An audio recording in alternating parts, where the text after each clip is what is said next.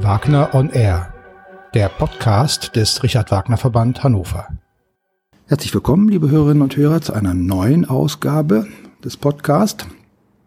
Wir haben in den letzten Jahren die Tradition gehabt, äh, immer einen oder zwei der aktuellen Stipendiaten mal zu uns einzuladen, damit sie ein wenig erzählen, wie es so war in Bayreuth. Das haben wir in diesem Jahr nicht getan, was aber nicht bedeuten soll, dass wir das Thema aussparen, sondern wir holen es jetzt auf diesem Wege nach und ich freue mich sehr, dass äh, Demian Ewig sich die Zeit genommen hat für dieses Gespräch und mir jetzt ein wenig darüber erzählen wird, was so los war in Bayreuth. Herzlich willkommen. Ja, hallo, äh, freut mich auch sehr, dass Sie mich gefragt haben äh, für dieses Interview. Ja, also insgesamt, ähm, ich sage vielleicht erstmal etwas so allgemein über dieses Bayreuth, äh, wie das ankam. Erstens war es eine super Gelegenheit für uns alle. Also ich spreche da jetzt auch mal ein bisschen für alle Stipendiaten, weil wir ja doch viel Zeit miteinander verbracht haben. Eine super Gelegenheit für uns alle, einmal äh, live in diesem Flair, in diesem Bayreuther Flair sozusagen drin zu sein und einmal gesehen zu haben, wirklich ja, also diese, diese ganze Kultur um die Oper herum, also so wie Wagner das äh, zu seiner Zeit irgendwie sich vorgestellt hat, alles. Genau, und da würde ich äh, ich gehe mal davon aus, dass es äh, für Sie der erste Besuch bei den Bayreuther Festspielen war. War es auch das erste Kennenlernen von Bayreuth, also dem Ort selbst? Waren Sie zum ersten Mal da im Sommer? Ja, absolut. Also es war, ich war sogar das erste Mal überhaupt in Bayern, äh, tatsächlich. Genau, und dann gleich das in Bayreuth sozusagen verbringen zu dürfen, war natürlich eine super Gelegenheit. Bayreuth ist ja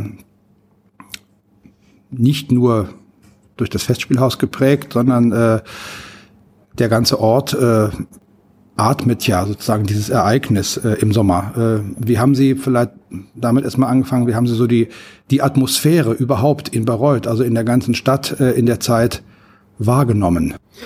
Also ich hatte persönlich jetzt nicht den Eindruck, dass ähm, ja, dass es irgendwie sich groß unterschieden hat von einer anderen Stadt. Also man hat natürlich gemerkt, dass es eine sehr kulturträchtige Stadt ist und dass Richard Wagner halt ein eine zentrale Persönlichkeit dieser Stadt war. Also alle Persönlichkeiten, mit denen wir gesprochen haben, also sei es jetzt mit dem Bürgermeister und auch mit dem, mit dem Geschäftsführer, glaube ich, vom internationalen Wagner Verband. Ähm, genau, also alle äh, äh, waren sozusagen sehr dankbar dafür, dass Richard Wagner in dieser Stadt gewalt, äh, gewaltet hat und diese Stadt quasi zu dem gemacht hat, was sie heute ist, nämlich irgendwie zu einem Zentrum der Opernkunst, kann man eigentlich so sagen, weltweit.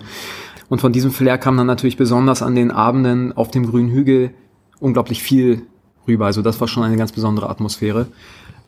Das äh, oder eines der, wenn nicht das zentrale Kriterium äh, in Bayreuth ist äh, die Akustik im mhm. Festspielhaus, äh, die äh, sicherlich äh, kein, kein anderes vergleichbares Theater auf der Welt findet. Hat sich Ihnen die Besonderheit dieser Akustik so gleich vom, vom ersten Hörerlebnis an ähm, offenbart, sozusagen. Ja, auf jeden Fall. Also kann ich 100% bestätigen. Ich hatte, also es war ziemlich genau das, was ich erwartet habe. Ich finde auch, dass man es bei Aufnahmen tatsächlich immer schon mitbekommt. Also wenn in Bayreuth irgendwie eine Wagner-Aufnahme gemacht wurde, die hört sich komplett anders an als eine Aufnahme in irgendeinem anderen Opernhaus. Und äh, genau diesen Unterschied habe ich sozusagen auch dann live nochmal erlebt. Und ähm, das Schöne ist ja, dass das Festspielhaus wirklich komplett aus Holz errichtet ist und einfach dieser dieser ganze Klangraum der Wagnerschen Musik sozusagen in diesem Haus vibriert. Und man konnte das dann sehr schön feststellen. Wir haben halt drei verschiedene Karten an verschiedenen Plätzen, verschiedenen Sitzplätzen gehabt. Also zwei hatte ich im Parkett und einmal ganz oben auf der Galerie in der ersten Reihe. Und ich fand es auch echt sehr schön. In der Galerie oben wie sozusagen der ganze Schall von der Decke auch nochmal wieder zurückkommt. Also die Akustik da hat mir besonders gut gefallen. Und ansonsten zum Klangspezifischen was sich wirklich sagen lässt, ist, was mir erstens sehr gut gefällt, wenn wirklich das ganze Orchester äh, aufspielt, dass der, der ganze Raum irgendwie so vibriert und alles so ein Gesamtklang ist. Also man hört nicht die einzelnen Instrumente raus, ähm, wie zum Beispiel das Blech. Also das Blech war in, so wie ich es wahrgenommen habe, sehr viel weniger präsent tatsächlich. Man geht ja immer so davon aus, Wagner dieser volle Sound, aber irgendwie das war gar nicht so tatsächlich in dem Opernhaus. Es kam alles viel, ich weiß nicht, viel leiser, viel, viel indirekter einfach auf den, äh, auf den Zuschauer dann zu, dieser ganze Schall. Hatten Sie denn in diesen Tagen äh, die Gelegenheit, auch den Orchestergraben mal sich anzuschauen? Ja, ähm, wir waren einmal drin im Orchestergraben und dann wurde uns auch sehr viel darüber erzählt. Also erstmal, es geht ja wahnsinnig weit nach hinten, also tief hinein in den Orchestergraben. Der Dirigent steht dann sozusagen über allem so drüber bei dem ganzen Orchester. Und da wird natürlich klar, also ganz, ganz unten sitzt dann natürlich auch das Blech, also die ganzen Partien, die sonst halt eigentlich sehr präsent im Orchester sind, also Trompeten zum Beispiel vor allem. Ähm, und die sitzen eben ganz unten. Und ist natürlich logisch, wenn dann eben noch dieser Schalldeckel äh, über dem Orchestergraben ist, dass äh, der Klang sich sozusagen optimal mischt. Letztendlich für den, für den gesamten Zuschauerraum. Sie haben Tristan, Parsifal und den neuen Tannhäuser gesehen und gehört. Das heißt also Christian Thielemann, äh, Semyon Bischkow und Valeri Gergiev. Ja, drei sehr unterschiedliche Dirigentenpersönlichkeiten. Ähm, hatten Sie vorbereut schon mal irgendwann irgendwo die Gelegenheit, einen der drei äh, mit etwas live zu erleben oder war auch das jeweils das erste Mal? War auch jeweils das erste Mal. Was daran liegt, dass ich ähm, solch, also solche Veranstaltungen sind natürlich immer gut ausver also gut verkauft. Und ähm, als Student nutzt man irgendwie alle Gelegenheiten, günstig in die Oper zu kommen und dann sieht man natürlich eher Dirigenten, die nicht so namhaft sind. Aber ich kannte natürlich die Dirigenten schon von vornherein über Aufnahmen und äh, auch vom, vom Charakter und von der Persönlichkeit relativ gut. Und ähm, wenn Sie so, ja, vielleicht die größten Unterschiede, die Sie wahrgenommen haben, wie diese drei unterschiedlichen Dirigenten äh, mit den ja auch absolut sehr unterschiedlichen Stücken, die sie mhm. dirigiert haben, mit diesem Raum umgegangen sind. Was, ja, woran erinnern Sie sich da vor allem? Also am interessantesten, muss ich sagen, fand ich eigentlich die, die Tristan-Aufführung von Christian Thielemann. Man merkt natürlich einfach, also er ist ja auch Chefdirigent in Bayreuth und man merkt natürlich einfach, dass er mit den Leuten unglaublich viel arbeitet da im Orchester und ähm, ich weiß nicht, der hat einfach so einen unglaublichen Zugriff sowohl auf das Orchester als auch auf die Musik, als auch auf diesen ganzen Klangraum. Also bei ihm kommen irgendwie so die ganzen Motive, also die ganzen Leitmotive, die ja für die Wagnersche Musik so von solcher Bedeutung sind, irgendwie unglaublich gut zur Geltung. Ähm, und er weiß einfach genau, an welcher Stelle muss sich welche Registergruppe irgendwie so justieren, dass dieser Gesamtklang einfach perfekt ist und genau das, was er möchte. Und dadurch, dass er das so genau weiß, das spüren die Orchestermusiker und dadurch spüren es letztlich auch die Zuschauer, dass einfach diese ähm, wie soll ich sagen, diese Ex Expressivität der Musik unglaublich gut rüberkommt. Also gerade bei Thielemann. Es legt natürlich auch die Musik vom Tristan sehr nah, also die Musik bietet es an, einfach natürlich auch. Ähm, Im Vergleich zum Parsifal zum Beispiel, wo diese, wo das Gefühl, sag ich mal, eher einem anderen Gedanken äh, hinten angestellt ist, also diesem Gedanken des Festspiels und der schweren, langsamen Musik sozusagen äh, weicht ich kannte den Parsifal auch nicht vorher, deswegen habe ich da jetzt, kann ich schwierig jetzt Semyon Bischkov äh, da beurteilen, jetzt im Vergleich zu anderen Dirigenten. Und ja, von der Gergiev-Aufführung äh, ähm, muss ich sagen, ich fand den Tannhäuser sehr, ich fand den sehr flink dirigiert. Das war so mein, also sehr schnell dirigiert, war mein persönlicher Eindruck. Ich fand es aber nicht unbedingt schlecht. Man hat gemerkt, dass es an einigen Ecken nicht ganz zusammen war. Zum, zum Beispiel im Sextett am Ende vom ersten Akt gab es ein paar Probleme, wo das ansonsten wirklich perfekt ausbalancierte Orchester, zum Beispiel unter Thielemann, mit dem Ensemble wirklich alles perfekt übereinander ist, wo ich mich wirklich wundere, wie das bei dieser Akustik überhaupt klappen kann. So. Und das hat man beim Gergiev dann eher gemerkt, dass es sozusagen Schwierigkeiten hatte. Aber, ja.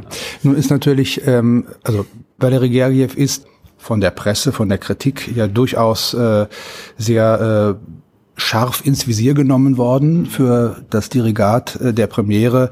Er trägt ja auch den Ruf hinter sich her oder schiebt ihn äh, vor sich her, wie auch immer, äh, dass er ein nicht besonders probenfreundlicher äh, Dirigent sei und äh, vielleicht das, was Sie gerade beschrieben haben, äh, vielleicht ist das ja ein Detail, an dem sich genau das zeigt, dass er vielleicht auch an der Stelle etwas oder nicht ganz mit der notwendigen Sorgfalt mhm. gearbeitet hat.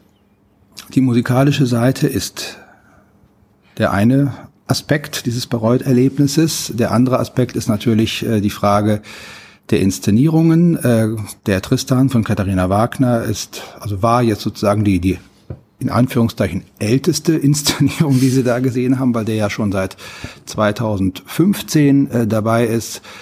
Der Parsifal seit 2016 und der Tannhäuser nun die mit Spannung erwartete Neuinszenierung in diesem Jahr.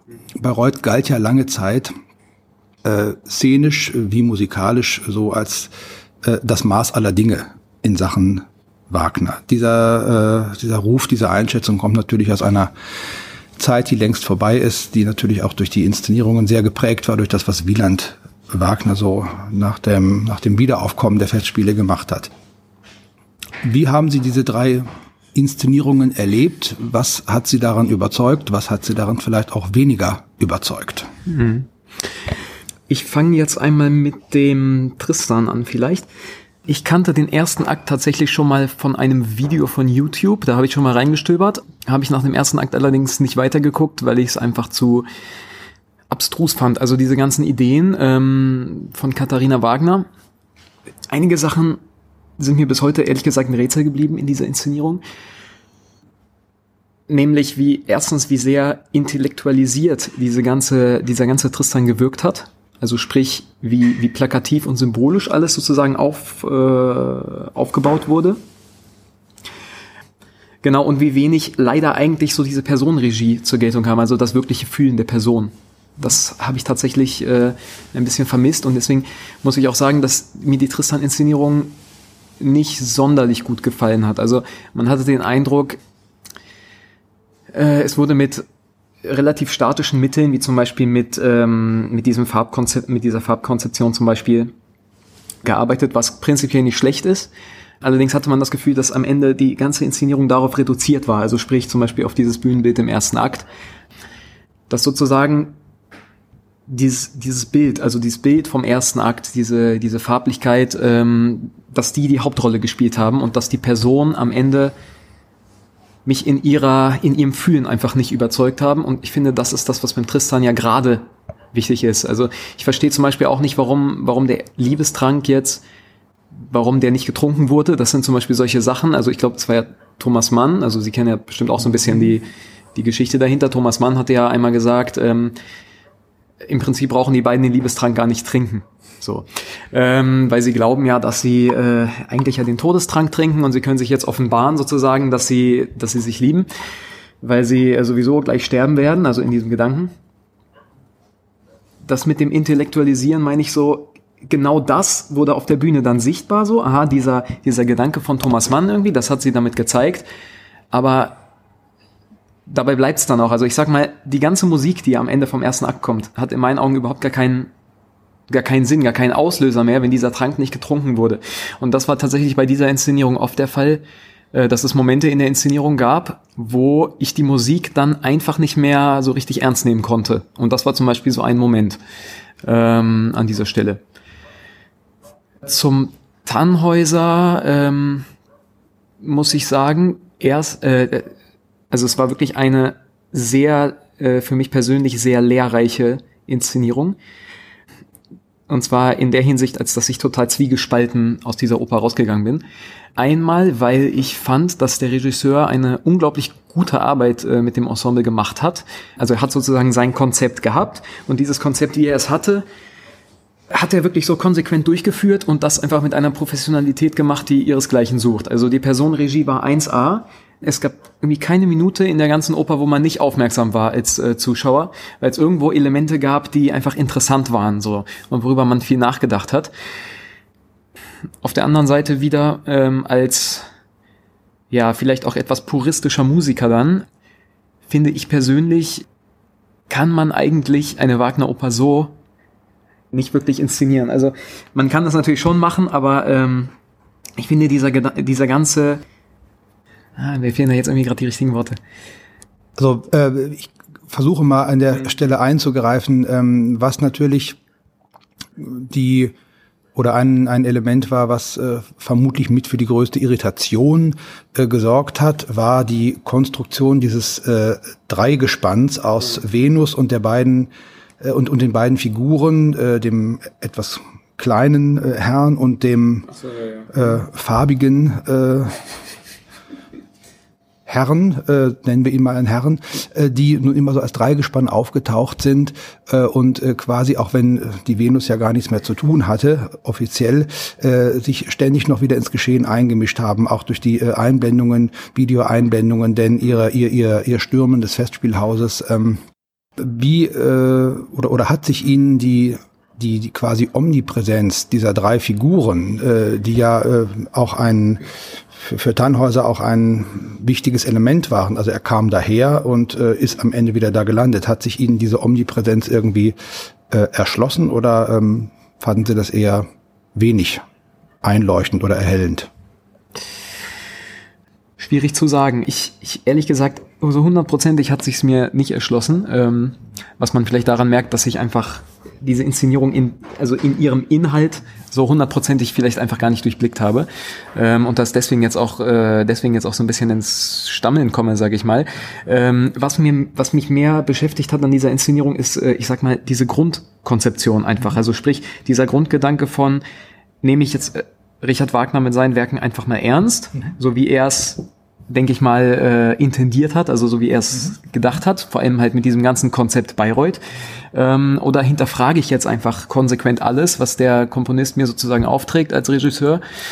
Und ähm, das war halt so diese Konzeption aus dieser Inszenierung. Also sprich, ich entfremde sozusagen diese ganze, diese ganze romantische äh, Verklärung eines Richard Wagner. Ich verfremde das von von Grund auf und ähm, stelle sozusagen alles nochmal auf einer höheren Ebene dar. Und insofern kann man schon sagen, wenn die Leute im, im Zuschauerraum dann hin und wieder anfangen zu lachen, vor allem auch in dieser herzzerreißenden äh, Chormusik, zum Beispiel im zweiten Akt, wo es ja eben darum geht, dass Elisabetta für Tannhäuser einsteht und so weiter, und dass durch diese drei Charaktere sozusagen immer wieder entfremdet wird, finde ich persönlich geht dieses Konzept Wagner einfach nicht, nicht auf, sondern es ist irgendwie ein neues Konzept des Regisseurs daraus geworden. Und äh, daran störe ich mich persönlich ein bisschen, auch wenn das Konzept in sich natürlich sehr geschlossen war und sehr gut gemacht war.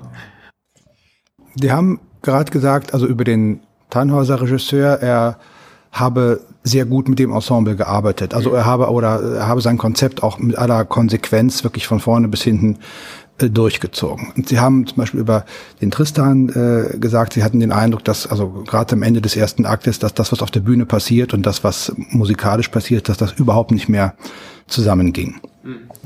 Eine große Frage in der Diskussion über äh, Regisseure oder das, was Regie kann, soll, darf, muss, ist ja auch immer die, wie viel Zugriff äh, hat ein Regisseur tatsächlich auf die Musik. Mit anderen Worten, wie musikalisch ist ein Regisseur. Ähm, bei aller sicherlich berechtigten Kritik äh, jetzt an dem, an dem Tannhäuser Konzept, aber hatten Sie das Gefühl, trotz allem, dass der Regisseur auch eine musikalische Herangehensweise hat, also oder dass er dass er mit dem mit dem Element der Musik etwas anfangen kann oder hatten Sie eher das Gefühl bei dem Konzept, was er was er präsentiert hat, äh, dass ihn das gar nicht so richtig interessiert hat? Doch prinzipiell hatte ich schon das Gefühl, dass er mit dieser Musik etwas anfangen konnte. Allerdings er hat die Musik halt ähm, nicht als die Grundlage der Oper verwendet, sondern er hat die Musik sozusagen instrumentalisiert im wahrsten Sinne, also für sein Konzept, sage ich mal. Ähm, und zwar, wie gesagt, eben gerade für dieses verfremdende Konzept. Also wir haben wirklich diese pompöse Musik und ähm, aber über diesen pompösen, zum Beispiel Einzug der, der Gäste auf die Wartburg und so weiter, hinter diesem pompösen steckt immer noch dieses hinterfragende dieser, dieser zweite, dieser zweite Bildschirm, der irgendwie oberhalb äh, des Bühnengeschehens immer zu sehen war. So dieses Prinzip, ah, alles ist nur eine Aufführung, sozusagen wieder dieser distanzierende Weg. Ähm, also sprich, auch der Regisseur konnte sich nicht komplett unvoreingenommen und in kompletter Hingabe dieser Musik widmen, sage ich mal. Was den meisten Regisseuren bei Wagner heutzutage, habe ich den Eindruck, sehr schwer fällt. Also sprich wirklich die Musik mal absolut ernst zu nehmen und dieses wirklich pompöse, was an dieser Stelle durchkommt, auch genauso zu nehmen, wie es ist er hat eben konsequent, das meine ich mit konsequent, dass er eben konsequent dagegen gearbeitet hat, sage ich mal. Und ähm, so gleichzeitig dadurch eben auch Bezug darauf genommen hat, natürlich. Was mir eine komplett neue Sicht auf diesen Tannhäuser gegeben hat, sicherlich.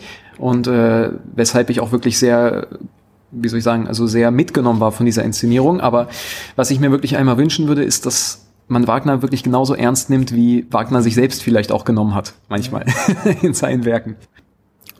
Ist das Operndirigieren als Schwerpunkt eine reizvolle berufliche Perspektive für Sie?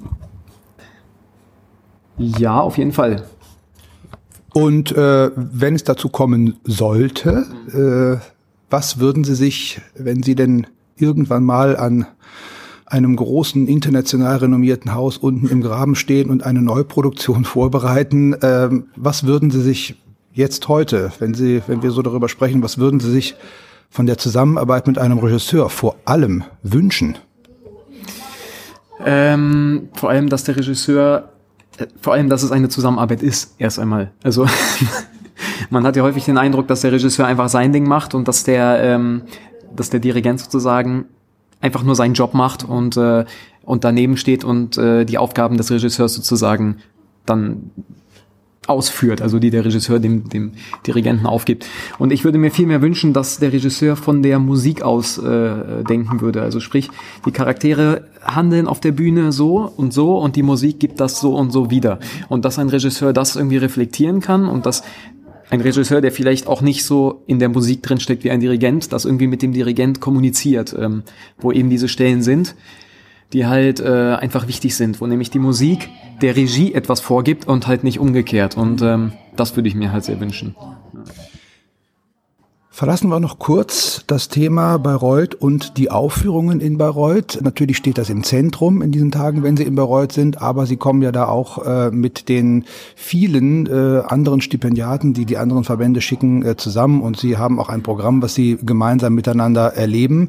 Wie viel Gelegenheit hatten Sie in Kontakt äh, mit den anderen Stipendiaten zu kommen und wie hat sich das so äh, entwickelt und ist vielleicht oder hat sich vielleicht aus dieser dem Kontakt mit den Stipendiaten, äh, mit den anderen Stipendiaten auch noch etwas bis heute ergeben für Sie? Also erstmal in Bayreuth fand ich es sehr gut, dass wir sehr viel Zeit, also unter den Stipendiaten miteinander verbracht haben. Und ähm, ich habe tatsächlich auch sehr viele Stipendiaten aus den anderen Wagner-Verbänden kennengelernt, die auch teilweise dann schon im Berufsleben aktiv waren, zum Beispiel als Korrepetitoren. Ähm, und bin mit denen tatsächlich auch sehr gut ins Gespräch gekommen. Und was ich sehr schön fand, ist, dass eben, dass wir ja alle dieselben Aufführungen besucht haben und dementsprechend auch immer dann dasselbe Gesprächsthema quasi hatten, nämlich, äh, dass wir unsere Meinung vergleichen konnten über die verschiedenen Stücke, ähm, was einfach sehr schön war. Ich habe jetzt im Nachhinein, also zurück in Hannover, äh, bis auf ein paar Facebook-Kontakte, die jetzt so ein bisschen so erstmal schlummern, sage ich mal mehr oder weniger, äh, bis jetzt noch keinen keinen Kontakt wieder zu äh, ja, weiter entfernten Stipendiaten gehabt. Aber wer weiß, vielleicht kommt das ja. Also in der Musikwelt sieht man sich ja irgendwie doch immer zweimal oder kennt sich dann über irgendwelche Ecken und Kanten und äh, vielleicht kommt das dann zur Geltung sozusagen, dass man diesen Kontakt schon mal geknüpft hat aus der Zeit. Ganz zum Abschluss noch ein paar äh, persönliche sozusagen zu Ihnen selbst. Wo stehen Sie jetzt in Ihrem Studium? Also das heißt, wann, wann planen Sie Ihr Studium äh, abzuschließen und was sind die Perspektiven, die darüber hinausgehen? Das interessiert uns natürlich als Richard Wagner Verband auch. Mhm. Ja, also ich stehe jetzt mit meinem Studium äh, sehr am Ende, also im letzten Mastersemester. Also mein Studium wird dann enden, denke ich mal, ähm, sobald ich irgendwo eine, äh, eine Anstellung an einem Opernhaus habe. Deswegen, ich bin gerade in dieser Bewerbungsphase, dass ich Probespiele mache und schaue, wo ich dann sozusagen hinkomme. Und ich sehe mich jetzt, ehrlich gesagt, noch, weil Sie das eben schon ein bisschen angesprochen haben, ich sehe mich jetzt noch nicht wirklich als Dirigent. Also das ist für mich irgendwie eine Aufgabe, in die man hineinwachsen muss.